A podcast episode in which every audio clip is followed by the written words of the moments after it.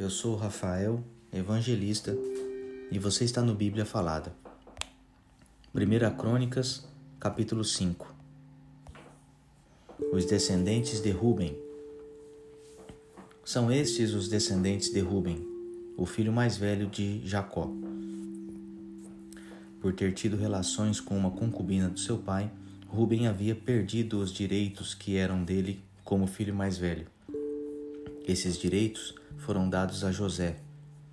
Foi a tribo de Judá que, de fato, se tornou a mais forte, e dela saiu um governador para todas as tribos. Ruben, o filho mais velho de Jacó, foi pai de quatro filhos: Enoque, Palo, Esrom e Carmi. Joel foi pai de Semaías, Semaías foi pai de Gog, Gog foi pai de Simei, Simei foi pai de Mica, Mica, pai de Reaías, Reaías, pai de Baal, Baal, pai de Beera, Beera, o chefe da tribo, foi levado como prisioneiro por Tiglat-Pileser, rei da Assíria. Foram escritos numa lista os nomes dos seguintes chefes de grupos de famílias da tribo de Ruben: Jeiel, Zacarias, Belá, filho de Arás e neto de Sema, do grupo de famílias de Joel. Esse grupo de famílias morava em Aroer e na região que ia para o norte até Nebo e Baal-Meon. Eles tinham grandes rebanhos na cidade de Gileade e por isso ocuparam a terra na direção leste até o deserto que termina no rio Eufrates.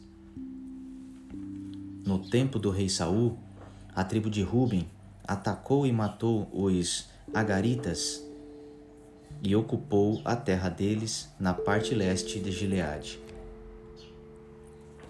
Os descendentes de Gade a tribo de Gade morou ao norte das terras da tribo de Ruben, na região de Bazã até Salca, no leste.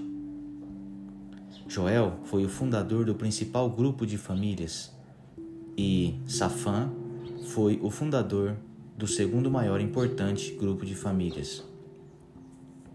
Janai e Safate foram fundadores de outros grupos de famílias em Bazã. Os outros membros da tribo pertenciam aos seguintes sete grupos de famílias: Micael, Mesulã, Seba, Jorai, Jacã, Zia e Eber. Eles eram descendentes de Abiail, filho de Uri, filho de Jarua, filho de Gileade, filho de Micael, filho de Gesizai, filho de Jado, filho de Bus. Então, filho de Abiel, filho de Abidiel e neto de Guni, era o chefe desses grupos de famílias.